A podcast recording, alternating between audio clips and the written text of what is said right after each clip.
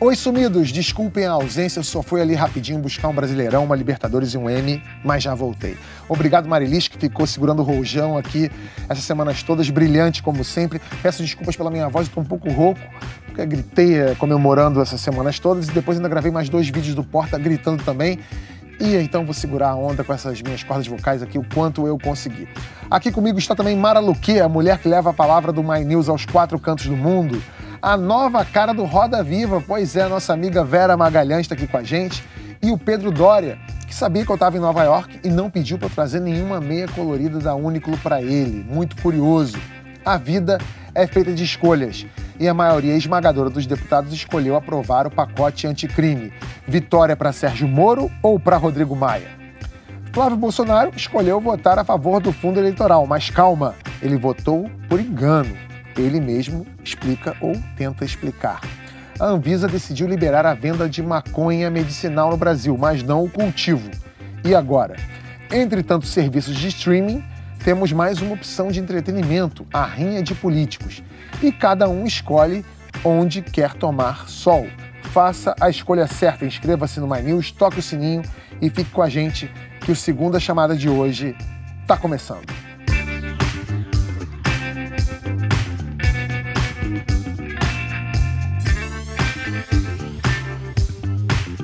Quando foi a última vez que você viu todos os partidos na esquerda, no centro e na direita votarem juntinhos? Essa cena improvável, que parece até verso de Imagine, do John Lennon, aconteceu semana passada na votação do pacote anticrime. Foram 4, 408 votos a favor e só 8 contra. Até o PT votou em peso a favor do pacote. Dos 53 deputados do partido, só dois votaram contra. Os outros seis votos contrários vieram da bancada do PSOL. O projeto vai agora para apreciação do Senado. Vera, mais uma vitória daquele homem que ganhou projeção em 2019, o presidente da Câmara, Rodrigo Maia? Eu acho que não é vitória de ninguém aí. Aí rolou aquele jogo em que todo mundo finge alguma coisa para passar alguma mensagem ou para a sua base ou para a opinião pública. No caso do PT e dos partidos de esquerda, votaram a favor para dar uma lição no Moro. Então, desidrataram o projeto dele ao máximo, depenaram o projeto e passaram ali um, um rascunho do que era originalmente. Um arremedo do projeto. Arremedo do projeto. No caso do Centrão, portanto, dos aliados do Rodrigo Maia, quiseram fazer uma pose. Estamos votando por projeto do Moro, sociedade. A gente é legal, mas sabendo justamente que o principal molho ali, o que ele queria, plea bargain, é, a coisa do excludente de licitude, a questão da segunda instância, tinha sido tudo desidratado. O Moro, que ainda não tem muito traquejo político, embora esteja querendo enveredar por esse caminho, Tabet, ele pareceu no primeiro momento feliz e depois ele percebeu que alguém tinha ali, né, feito uma brincadeira com ele e começou a ver que aquilo que passou não pode ser considerado vitória e ele mesmo falou: "É, não, o projeto foi muito desidratado, o ideal que o Senado reconstitua" muito difícil o Senado reconstituir. E os caras têm até argumentos plausíveis para para o que eles fizeram. A coisa do excludente de licitude, eu concordo, eles melhoraram o projeto. É um absurdo, já existe excludente de licitude na legislação brasileira. O que se queria era ampliar muito e introduzir uma dose de subjetividade que ia tornar o negócio realmente uma licença para matar. E no caso da segunda instância, eles falam: não, a gente está discutindo em outras duas frentes, então não fazia sentido aprovar agora. Eles têm uma desculpa para terem desidratado o projeto dessa maneira. Eu acho que é um negócio que ninguém ganha. É, passaram ali só para dizer que cumpriram essa tabela, que o projeto que entrou em fevereiro sai, termina o ano saindo da Câmara. O Rodrigo Maia despachou ele para o Senado e passou a bola desse pepino. Ô Pedro, essa versão Nutella é, que foi aprovada, e em contraponto com a versão raiz que o Moro queria, você acha que ele sai mais forte ou mais fraco, apesar dessa. Teve agora uma pesquisa que diz que ele está com 55% de aprovação, né? 55%. Maior que o presidente, né? 53%. 53%. 53%. 53%. Na verdade, é, é, é uma conta um pouco mais complicada, porque é 53% dos 93% de eleitores que reconhecem o nome do Moro. Né? Isso uhum. é o uhum. Datafolha é. que saiu esse fim de semana. Não é 53% de 100, mas ainda assim é, uma, é, um... é o ministro de longe mais conhecido, reconhecido e admirado do governo Bolsonaro, quando se leva em consideração que a mesma pesquisa dá para o Bolsonaro 30% de é, bom, bom e, e, ótimo. e, ótimo. a gente percebe que o Moro ainda é percebido como, de alguma forma, a voz moral, né? a coisa que presta, a coisa que serve no governo Bolsonaro. O que é um problema para o Bolsonaro. Eu não tenho impressão, não sei qual a opinião de vocês, mas eu não tenho impressão que isso vai ser percebido pela sociedade como uma derrota do Moro, não. Embora, inclusive, tenham posto no projeto uma coisa que ele não queria, né? que é o juiz de instrução, né? o juiz de garantia, que é um juiz que vai ter, durante as investigações criminais, um papel diferente do juiz que julga de fato. Um juiz cuida de instruir o Ministério Público e de instruir a polícia na, na investigação, e o outro juiz vai fazer o julgamento. É uma coisa que o Moro não queria, foi aprovado, mas parece que ao longo do fim de semana ele desistiu e, a, e ele já não quer que o Senado faça nenhuma mudança quer que vá direto já à sanção presidencial. Vamos ver. Eu acho essa, essa questão da aprovação do Moro é, é o seu céu e seu inferno, né? Porque isso coloca ele, em, o presidente, a relação dele com o presidente cada vez mais complicada. Porque, assim, é, primeiro ele tem, ele, com essa aprovação, o presidente, ele é um nome que o presidente não pode prescindir com essa aprovação, ele é um nome que o presidente tem medo que possa fazer sombra para ele nas próximas eleições. Pois é, mas não devia ser, Mara. É, é, só é o, o céu e o inferno do Moro porque o Moro deixa ser. Porque o Moro deixa. Porque ele se coloca num papel, e, e dos últimos meses, cada vez de forma mais radical, de subserviência Verdade. ao Bolsonaro, que ele não precisava Nas redes ter. sociais ele tem poder real. É. Ele conseguiria, se tivesse, se fosse mais apto politicamente e tivesse um temperamento ligeiramente mais incisivo, como pareceu ter quando era juiz, né? Se ele tivesse esse tipo de temperamento, ele jantava esse governo, ele tinha o presidente na mão. Mas não está cedo, Pedro, porque é, eu acho que a impressão que eu tenho é que o Moro sofreu a pressão daqueles vazamentos, ele precisou é, se escorar ali no Bolsonaro. A gente não tem nenhum ano de governo ainda. O Bolsonaro não tinha como demitir ele. Ele não, o Bolsonaro não tem como demitir Mas é, ele. Essa, essa aprovação, essa última pesquisa, mostra que essa história do esvazamento não atingiu ele. Vaza Jato é irrelevante é, para a popularidade é, do Moro. Sim. Mas eu acho que não se sabia isso desde o início. Eu acho que o Bolsonaro testou os limites naquele momento. Pois é. Eu acho que o Bolsonaro viu naquela, naquele momento uma chance de enfraquecer o Moro diante de si mesmo. Então foi o um momento em que ele tentou e, e, e fez, tirou o COAF dele, tentou interferir na, na Polícia Federal, é, falou que ninguém era indemissível, portanto, é, mostrando que o Moro não era, é, fez várias coisas que falava, eu posso prescindir de você na hora que eu quiser, meu irmão.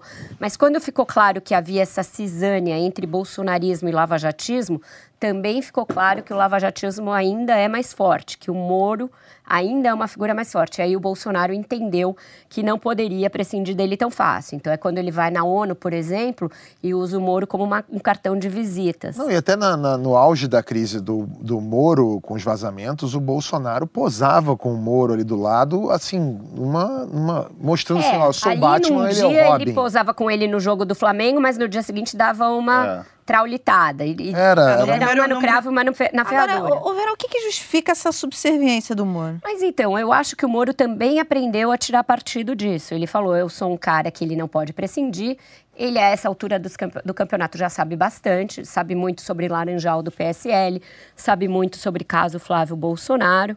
Então, eu acho que ele joga com isso, porque também ele abriu mão, eu acho que ele errou lá atrás. Acho que o, o erro essencial e fundamental do Moro é deixar uma carreira na qual ele é vitalício e na qual ele dá a última canetada como juiz para ser alguém demissível, portanto, um ministro de Estado. Mas que que ele, por que ele fez isso?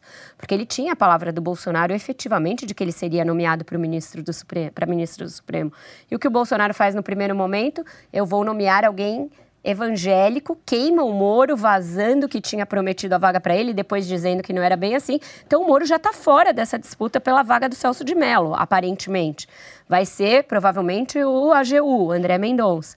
Então ele sabe que ele, se quiser ir para o Supremo, ainda depende desse cara lá na frente. Então é uma relação em que um depende do outro e um sabe que o outro pode ser a sua criptonita. É uma relação mais complexa que isso. Acho que o Moro se assenhorou da sua força, sabe que tem essa força, passou a flertar com a possibilidade de um projeto político, algo que ele antes era mais tímido, agora veja que ele não descarta totalmente, diz sempre que se sente envaidecido de ser lembrado.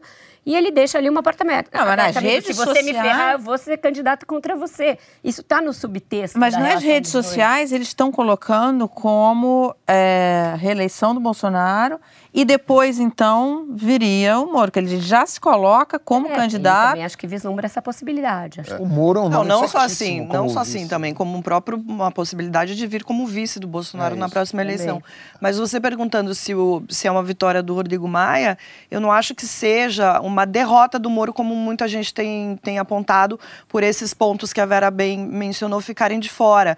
É, esses pormenores a gente aqui está discutindo, a população em geral acha que o pacote de segurança foi aprovado, ponto. Não sabe o que Pode ficou ser. de fora, o que ficou de dentro. Acho que é uma, uma, uma minoria que sabe realmente quais são, quais são os detalhes e que sim, o Moro acabou sendo derrotado. É engraçado, eu tenho uma, uma percepção um pouco diferente da sua, Vera. Da... A impressão que eu tenho é que o Moro, no início do governo, nos primeiros seis meses de governo, tinha uma agressividade maior do que, que ele tem agora. Em relação ele a quem? Em relação ao Bolsonaro, tinha uma coisa de peitar de frente o Bolsonaro, de falar com o ministro do Supremo a respeito de manutenção do COAF junto com o Ministério da Justiça, de uma coisa de... Teve aquela famosa reunião em que o Bolsonaro chegou a se virar para o Moro e falar: se você não, não quer ajudar, pelo menos não atrapalha. É, eles divergiram na coisa do, do desarmamento, né? Exatamente. É. Mesma coisa do, do excludente de ilicitude, o Moro no início tinha uma certa ambivalência Sim. em relação a isso. Ele não parecia ter essa coisa militarista agressiva que o Bolsonaro tem como está na coisa do excludente de ilicitude, como, enfim, em, em, em todas essas questões. De um tempo para cá, justamente quando as pesquisas começaram a mostrar com mais clareza que ele é muito mais respeitado e muito mais admirado do que o Bolsonaro. A mulher do Moro começa a dar, mandar aqueles recados via redes sociais do tipo: ah, se você não é desejado, sai e tudo mais. Depois disse que não tinha nada a ver, mas era óbvio que tinha. Uhum. E, no entanto, o Moro começa a defender publicamente excludente de ilicitude. Eu não sei, algo, de alguma forma, ele me parece mais inseguro e mais disposto a fazer o jogo, de puxar o saco, literalmente, do Bolsonaro em público, do que ele tinha antes. Eu acho que ele já teve um período mais é, nessa linha que você está falando, que foi um período no meio do ano, quando houve a Vaza Jato, que ali acho que ele se viu muito desamparado e demorou a traçar uma estratégia.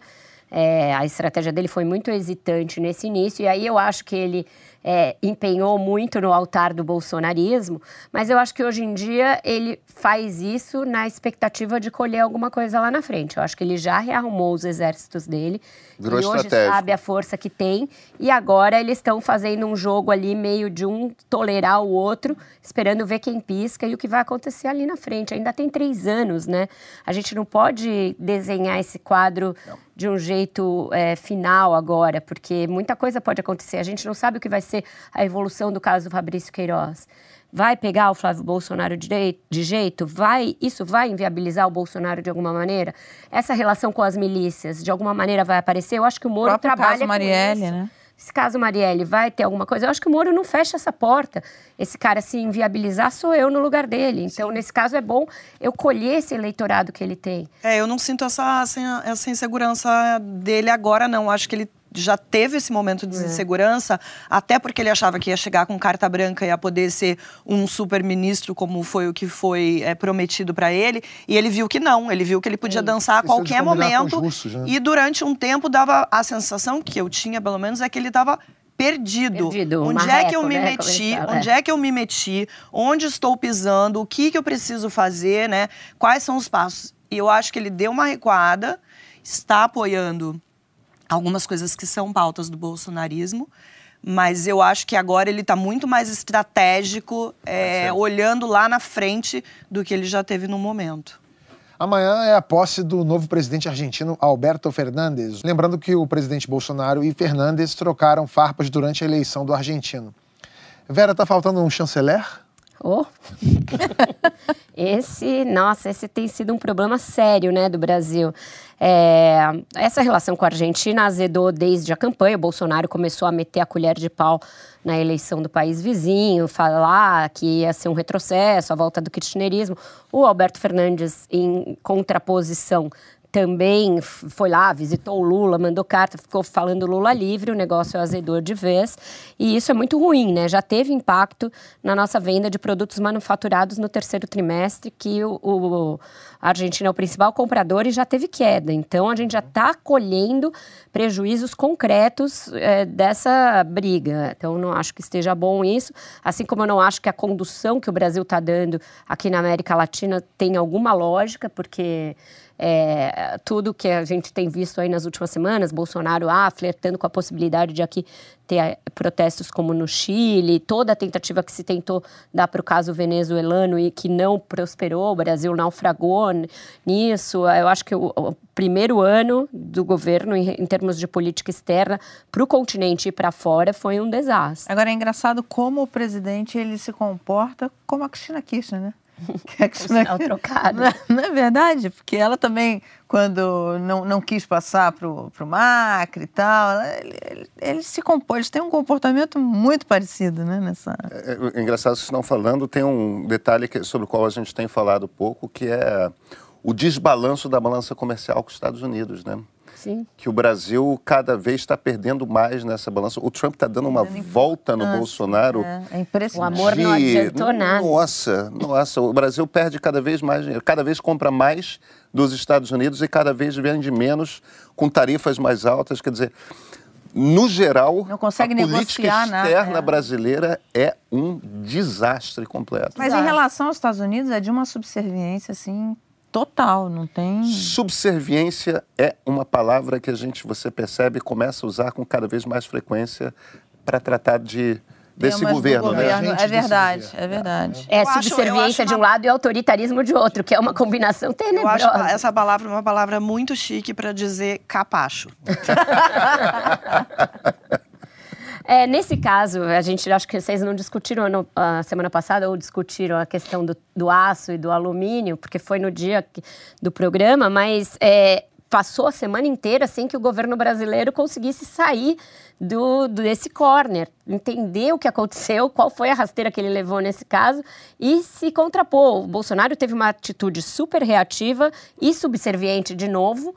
É, o Ernesto Araújo, idem, e nesse caso até o Ministério da Economia ficou catando cavaco ali, porque a Secretaria de Comércio Exterior do Ministério da Economia é eficiente. O Marcos Truirro é um bom cara. A sub dele também é uma boa pessoa. Eles costumam fazer um contraponto a esse Itamaraty tenebroso e ideológico, mas nesse caso ficou todo mundo vendido. Esse caso exemplifica bem é, como esse desmonte do Itamaraty e, e, e, de ter essa articulação de, de, de política internacional é, vai afetar a economia de uma forma. E, e, embora você tenha no Ministério da Economia, tem coisa que é papel do, do Itamaraty. Então, é você tem um chanceler que, que consiga alinhavar minimamente. E que o Ministério da Economia não vai conseguir suprir essa, essa parte. É o curioso dessa história, desculpa, Marilis, o ah. curioso dessa história é que num determinado momento o Bolsonaro chegou a falar que não, não, vou conversar com o Paulo Guedes e depois eu vou conversar com o Trump. Trump. E a história dessa conversa com o Trump desapareceu é, por completo, ou né? ou, caiu ou na porque caixa. ele tentou conversar Ou porque ele tentou conversar e, e, não foi atendido, ou porque chegaram à conclusão que era melhor nem tentar conversar porque ia tomar um fora, mas a coisa desapareceu. Não, meu... Ah, desculpa, Mari, pode. Não, o meu comentário era exatamente sobre isso. O que me chama a atenção nesse episódio é a ingenuidade do, do, do Bolsonaro, as declarações que ele deu. Qualquer coisa eu ligo para o Trump. Depois ele dá uma declaração no meio da semana dizendo: não, porque não é porque você toma de um amigo que você vai virar as costas do amigo. Então, ele realmente se vê nesse papel, né, como se houvesse uma amizade entre os dois presidentes e não entende, e não entende absolutamente o que são relações comerciais entre dois países. E assim, Ficou por isso não mesmo. Não só comerciais, né? Uma relação eleitoral do próprio Trump Sim, com... Sim, de tudo. E assim, aparentemente, ficou por isso mesmo. Esse assunto morreu não houve né, a ligação, essa ligação não aconteceu. O Zap não deu duplo azul. Pois é. E, e gente, a, a, a, gente, a, gente tem, a gente tem que lembrar o seguinte: O Trump foi eleito por causa dos três, dos quatro estados do cinturão da ferrugem nos Estados Unidos. É. Entendeu? É onde está a indústria do aço. É, é onde está o, o tipo de voto que o Trump precisa cortejar mais ele está certíssimo do ponto de vista eleitoral de fazer o que ele fez. Mas você acha que o, que, que o governo brasileiro, enfim, esse governo é, tem noção disso. Para eles, política é, externa é. Com boné na cabeça. É, né? e liga, eu, eu ligo, ele fala que é meu amigo e não sei o que é. dizer. I love you. É muito rasa a, a veja, política externa o, brasileira o desse Pedro, governo. Eu acho que o próximo capítulo que já está contratado é a treta do 5G, que é da Exatamente. tua área. Porque os Estados Unidos estão pressionando. Sim. Na semana passada, o assessor internacional da presidência, Felipe Martins, que é alguém que não costuma dar entrevista, deu uma entrevista porque ele próprio está acuado na CPMI das fake news, que a gente vai tratar mais para frente, em que ele foi questionado sobre isso e você vê um temor com que eles falam a esse respeito. Não, não está certo que vai ser na China. E falaram, não, mas a tecnologia chinesa é melhor. Não, mas tem tecnologia europeia também. Então, eles estão mostrando que estão propensos a aceitar essa pressão dos Estados Unidos. É, eles, têm, eles têm uma questão aí que vai ser muito difícil na coisa do 5G. Para começar, a Oi, que é uma das quatro telas, tem um acordo, um contrato firmado com o governo chinês de subsídio de equipamento, desde que garanta a... que só vai comprar equipamento chinês. Quer dizer, esse contrato está assinado. Você vai indenizar Oi como? Você vai subsidiar a, as outras três operadoras grandes para elas comprarem equipamento mais caro e de pior qualidade dos países Exato. nórdicos, isso não faz nenhum, nenhum sentido. sentido. Pois é, e você pode brincar com tudo do brasileiro, Menos mas não brinca com o zap dele. e isso pode piorar ainda mais a imagem, porque quase um ano de governo Bolsonaro e o Datafolha divulgou neste fim de semana uma pesquisa de avaliação do presidente. 36% dos entrevistados acham o governo ruim ou péssimo índice mais baixo que os primeiros governos de FHC e Lula, olha aí. E Dilma. E Dilma, pois é. Só chegou perto do Collor, que tinha 34%, 34 das pessoas achando o governo dele ruim ou péssimo. O perfil de quem mais aprova o governo é de homens é, com ensino superior, brancos, evangélicos, moradores do sul do país, com renda maior que cinco salários mínimos. Entre os empresários, a aprovação do Bolsonaro é de 58%. Agora, o perfil de quem mais rejeita o presidente: mulheres, jovens, entre 16 e 24 anos, pessoas mais pobres, negros, desempregados, indígenas, moradores do Nordeste e adeptos de religiões afro-brasileiras. Vera, o apoio do Bolsonaro continua vindo de onde sempre veio, né? Do velho da van, né? Esse é. perfil que você traçou é uma mistura do velho da van com o Marco Feliciano, que é onde ele está se apoiando, né? Nesse empresariado que de alguma maneira, comprou a sua ideia lá atrás, quando ele era só um cara do baixo clero, e nos evangélicos, que estão, inclusive, na base de sustentação do partido que ele quer criar. O velho da Havan, até, até concordo. O Marco Feliciano, não. Por que não? Porque o Marco Feliciano, para mim, ele é outra coisa. O Marco Feliciano, ele tem ali os fiéis dele. dele, que são esse eleitorado. Só que ele, para mim, ele é outra coisa. Para mim, ele é um ele é um engodo. não, eu não tenho a menor dúvida disso. Acho Entende que até que por falando? isso ele está associado ao governo da maneira como está.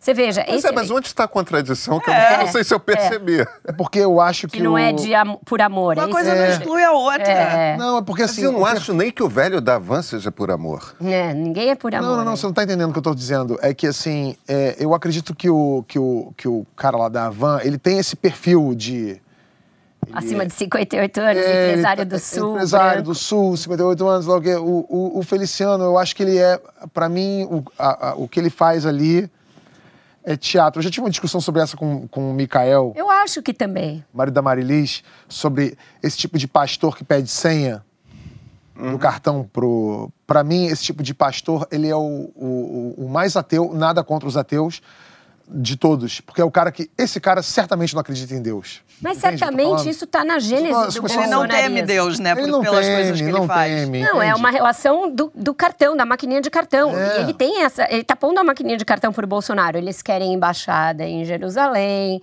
eles tem uma é. pauta muito definida e o Bolsonaro está entregando essa pauta. Então, o é. apoio vem muito daí.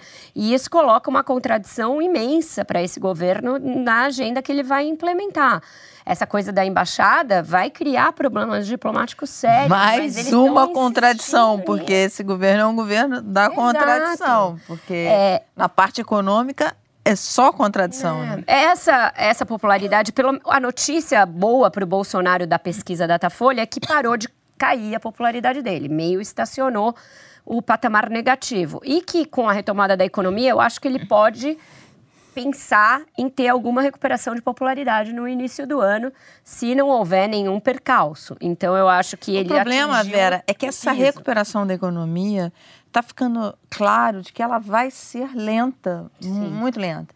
Então vai demorar para ser percebida pela população. Isso fica muito claro é, no desemprego, porque essa é a ponta mais Mas... onde a população sente mais. E essa, esse desemprego, ele vai demorar a cair. Sim, ele está melhorando, mas é muito lento. Tem, tem, dois dados na pesquisa do Datafolha que são interessantes e que confirmam exatamente o que você está dizendo, Mara.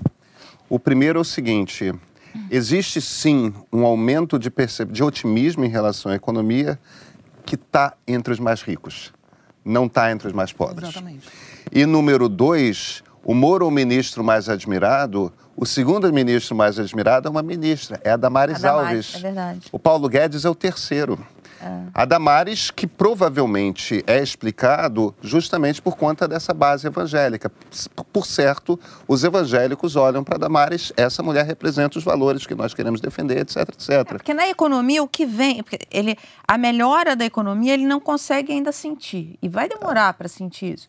É, e o que ele vê de notícias é taxar o seguro-desemprego e aprovação da reforma. Então, são só medidas negativas, é, negativas. Do ponto de vista. E há um aumento da carne agora. Né? Exatamente. Né? Que esse exatamente. tem um impacto ali na é. popularidade, que é o meu Natal está mais e, caro. E o aumento da carne não é uma coisa simples de resolver, porque ela reflete o déficit de proteína da China. É. que está com metade do rebanho. O porco chinês variado. foi embora. Exatamente. Então, o porco chinês foi Exatamente. embora, então estão comprando carne do Brasil. Exatamente. E pagam mais. Isso. É, a, a, China certificou os, vários frigoríficos médios brasileiros recentemente é, para importar. Então o cara vai e vende para quem pague mais. Então, assim, não é, um, não é uma coisa simples de resolver. E a chance de querer resolver na base do voluntarismo bolsonarista, que aí nisso ele também se assemelha muito a Dilma Rousseff, é grande é e aí vai levar um desastre também. Se ele Exatamente. quiser tabelar a carne Exatamente. ou pôr algum subsídio, ele vai contra a política do seu posto Ipiranga. Então, não, e tabelar a carne, nós já vimos essa história aí que é. some mesmo some, o boi do pasto, né? Agora aí a gente volta para a questão do 5G. A China é cada vez mais importante. Não vamos esquecer que no início do primeiro semestre a gente estava falando de dificuldades criadas pelo governo Bolsonaro justamente para esse setor pecuarista, uhum. conflito com o mundo árabe, etc. Quer dizer, de repente o setor pecuarista começa a crescer na segunda metade do ano. É, isso é bom do ponto é. de vista da exportação, para a economia, tudo mais, para o setor, é um setor que gera empregos, tudo ótimo. Agora, é uma dependência comercial que só vai aumentar em relação à China e a prioridade da China é, é se fixar como o grande fornecedor é. de infraestrutura de telecomunicações do mundo. Isso é prioridade zero para a China. Como é que eles vão se virar? Como é que o governo brasileiro vai poder para explicar para o Olavo isso? Mas essa altura... explicar pro Olavo tanta coisa é difícil, Vera. Essa altura, esses comunistas já estão maravilhosos. e por falar em porcos, é, políticos do PT e do PSL podem receber uma bolada de dinheiro no próximo ano. Mais 350 milhões de reais cada partido. Da onde vem essa grana? do nosso bolso, é claro. É o dinheiro do fundo eleitoral que pode aumentar em 120% nas eleições do ano que vem e chegar a 3,8 bilhões de reais. Os dois partidos ganham mais porque elegeram mais deputados em 2018. Este é o projeto que está no Congresso para ser aprovado e, ao que tudo indica, parece que vai mesmo. Aqui não tem Rodrigo Maia e nem é, Davi Alcolumbre dizendo, é, fazendo alguma coisa contra. Né? Na semana passada, Bolsonaro propôs um veto deste aumento, mas até o 01, o senador Flávio Bolsonaro, que agora está sem partido, votou a favor do fundo. Depois, ele gravou um vídeo dizendo que se enganou na hora de votar e fez uma promessa. Roda aí, Bia. Foi uma falha minha, uma desatenção minha, responsabilidade minha não ter votado da forma correta e agora já passou, não tem mais como eu voltar atrás. O que eu posso fazer é me comprometer a jamais, eu, Flávio Bolsonaro, jamais vou usar recursos desse fundo eleitoral. Você acredita? Será que ele vai deixar para o Queiroz administrar? Talvez. Gente, ninguém acredita em engano, né? Você tem que votar sim ou não. É que nem o Candir naquela votação. Cara, eu ia lembrar né? da, da história da votação da reforma da Previdência. A Previdência não passou por um voto, foi um voto de um deputado que já tinha sido até ministro e líder do governo Fernando Henrique Cardoso, que era o Antônio Candir. Então eu não acredito em engano. Aí, aí realmente, nesse desculpa, caso. Flávio, mas aí precisa de um psicotécnico, é. né? Você tem um botão, é, né? É? Sim ou não? Ai, errei. Tá, nossa, errei. Mas não é só isso. O cara foi eleito para fazer isso, para estar lá, prestar atenção no que tá votando. Na hora que vai votar, me enganei. E uma coisinha que é só mudando de 2 bilhões para 3 ah, bilhões. É, é um detalhezinho. É um, um, dinheirinho de pinga, é, mas. É, uma, né, coisinha. uma coisinha. A gente não falou de onde que de fato esse dinheiro foi cortado, né? É. é saúde e educação. Saúde, é. educação, infraestrutura, minha saúde, casa, minha vida. educação e infraestrutura, exatamente. É, trash o negócio. E é isso, né? Você não precisa de 3 bilhões e 800. Eu acho, eu, sou, eu não sou desses jacobinos que acham não tem que dar dinheiro para partido. Se o Supremo disse que é inconstitucional o financiamento privado, tem de vir de algum lugar. Sim. A democracia precisa ser financiada. Mas você pensar em aumentar em 120% de uma eleição presidencial para uma municipal, não tem sentido nenhum principalmente dado o, o momento que vivemos de, de contenção, enfim, de, de uma restrição orçamentária claro. enorme. E a gente não pode esquecer que inúmeros deputados serão candidatos à prefeitura, né? E seus aliados também, quando e seus não aliados. Próprios, Quer dizer, não só é para eles, para alguns deles é candidatura, como para outros é construção de base de apoio uhum que pode servir para eles na eleição é a um governo de Estado, a uma coisa assim. Não é uma má notícia, mas também não chega a ser boa. Uma notícia mais ou menos para quem precisa usar remédio à base de maconha. A Anvisa, a Agência Nacional de Vigilância Sanitária, tomou duas decisões sobre a maconha medicinal. Na primeira, permitiu o registro de medicamentos à base de cannabis. Na segunda, manteve proibido o cultivo da planta a indústria farmacêutica vai ter que importar o substrato. Vou perguntar para a pessoa aqui que de longe é que mais entende de maconha. Mara, o remédio pode ser vendido, mas a matéria-prima que é natural não pode ser cultivada. O que, que acontece com o preço desse medicamento, por exemplo? Isso é ridículo. Mas não é você que. É... Esqueceu. Esqueceu. É. Quero. quero. Mara, quero. Não, essa questão da maconha, primeiro, eu não fumo maconha. Eu não fumo cigarro, não fumo maconha. Também não. Também não condeno quem fuma, enfim. É... disse que não fuma. Mas olha, pode ser no brownie. Fumou, mas Tem outras formas. eu tomei suquinho de ah, tá maconha vendo? lá em Austin. É, essa, essa questão da cannabis é, é, exemplifica bem o estágio que nós estamos de discussão, como estamos atrasados. Cara, lá no, em Austin, no South By, você tinha vários, que é o maior festival de inovação do mundo, você tinha vários negócios recreativo, medicinal, cannabis orgânica, o suquinho da cannabis, o app que fala do blend, é, você tem o, o Vale, o Cannabis Vale que eles querem criar para as pessoas irem lá experimentar de diversos tipos. E a gente está discutindo o uso medicinal nesses termos. Isso é um absurdo, é uma distorção da, da, da economia e, e, e não está vendo o que está acontecendo no mundo. No, você tem IPO, abertura de capital de empresas que negociam, que vendem cannabis, enfim. Mas é, isso, isso, Mara, isso mostra tá... o nosso atraso. Isso, isso que você está falando, Mara, é uma coisa importante, que é isso mesmo. O, o, o Brasil está se tornando um país isolado no mundo ocidental. Um país retrógrado, atrasado, parece lá, a Albânia na Europa é nos anos 60, entendeu? É. Aquele país que é. é o último país a adotar, que é o último país a discutir. Estamos descolados do ethos do mundo ocidental. E não é nem uma questão é. de direita versus esquerda, não. Donald Trump é favorável à legalização nacional da indústria da cannabis nos Estados Unidos. E você é, veja o volume de dinheiro que isso claro, movimenta, empregos, é uma, é uma, uma, uma, uma força para a economia. Não, fora que para o doente, para quem precisa do tratamento, já é comprovado que você isola o princípio ativo, não tem essa discussão é, religiosa que se quer colocar no negócio. E a decisão que a gente aprovou na semana passada é uma jabuticaba, né? É. Que você aprova o uso, não aprova o cultivo. A então você a, a produção. O, o preço vai lá para cima. Então é contraproducente do ponto de vista meramente econômico. Se tivesse um, um, mercado de recibos de, de cannabis, esses preços já teriam subido, subido muito. E, e o pior de tudo é que é o seguinte: o, o, o extrato que você usa o óleo, né? É, você tem, você tem é, cepas de cannabis que tem muito pouco THC ou quase nenhum THC, só tem o CBC, que é o canabidiol, que é o que é usado para medicação.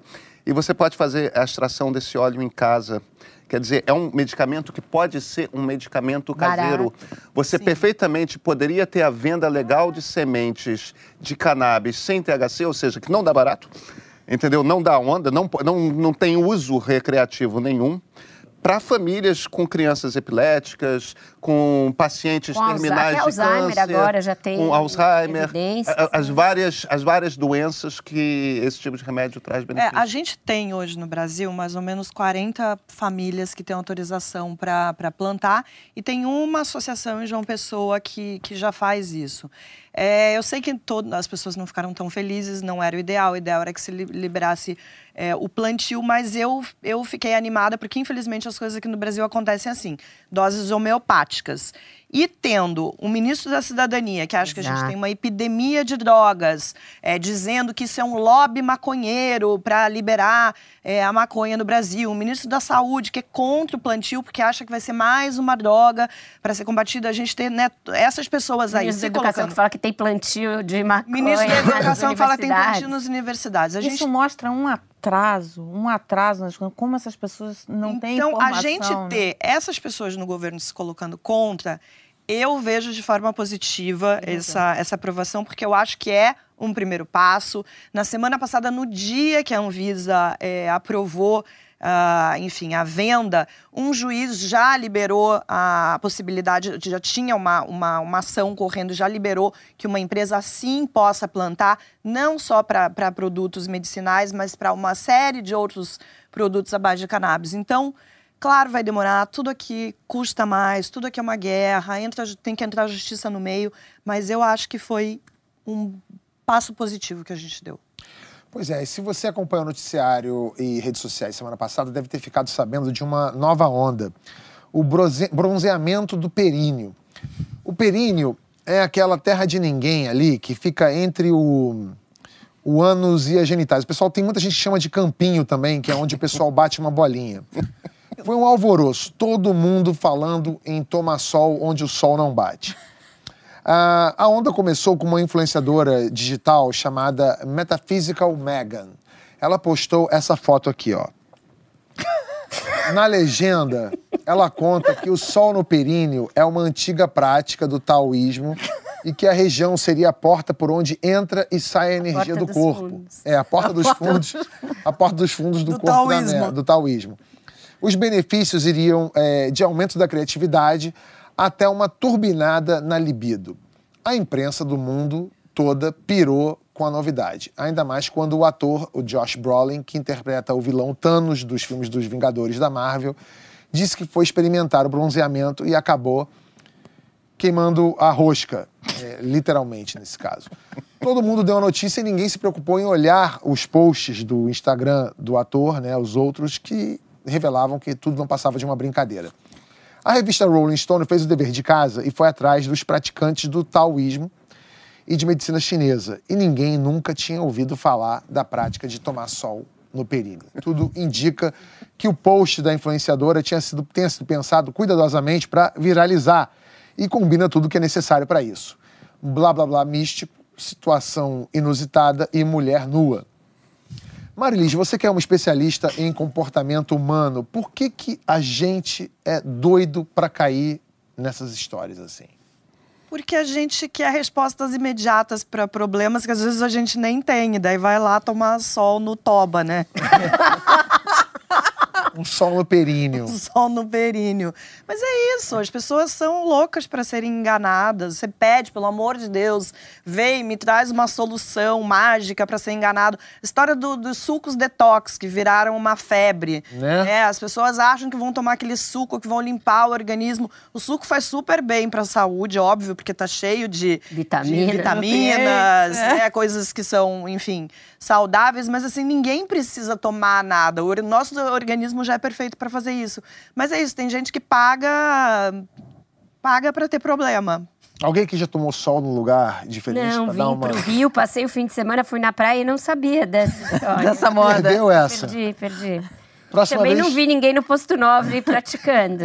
acho que ainda não pegou por aqui. Eu acho que você não foi na hora certa. Será? Pode Dependendo da hora, no posto 9, Vai com Garrone que você vai ver um. um vai um rolar sol... um perinho, um perinaço. Vai, vai ter um perinaço Vai dar um verão. perinaço, é. Tá. Alguns anos atrás eu fiz uma, uma matéria que foi capa da Trip sobre o maior Réveillon naturista da, do Brasil Mas de então, é que era na matéria, era na Praia do loco? Pinho. É claro, passei Você foi a de semana meia, lá. Pedro? Isso é legal. Passei a semana lá. Você foi de meia, fala. Mas Não, ele não levou três.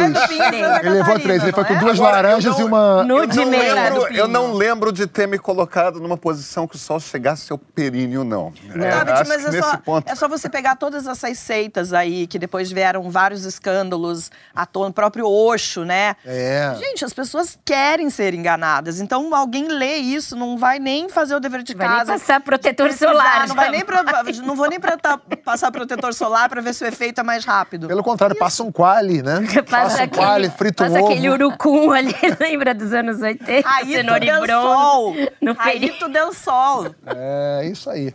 Bom, o nosso programa de hoje fica por aqui. Muito obrigado para você que acompanhou até agora. Tô feliz de estar de volta. Vera, obrigado por ter participado de- do programa de hoje. Para quem é membro, a gente vai continuar a conversa. Vamos falar de tiro, porrada e bomba lá no Congresso. Não perca, porque o tema extra aqui é sobre todos os barracos que aconteceram na Assembleia de São Paulo e no Congresso em Brasília. Fica com a gente e muito obrigado pela audiência. Semana que vem tem mais. Tchau, tchau.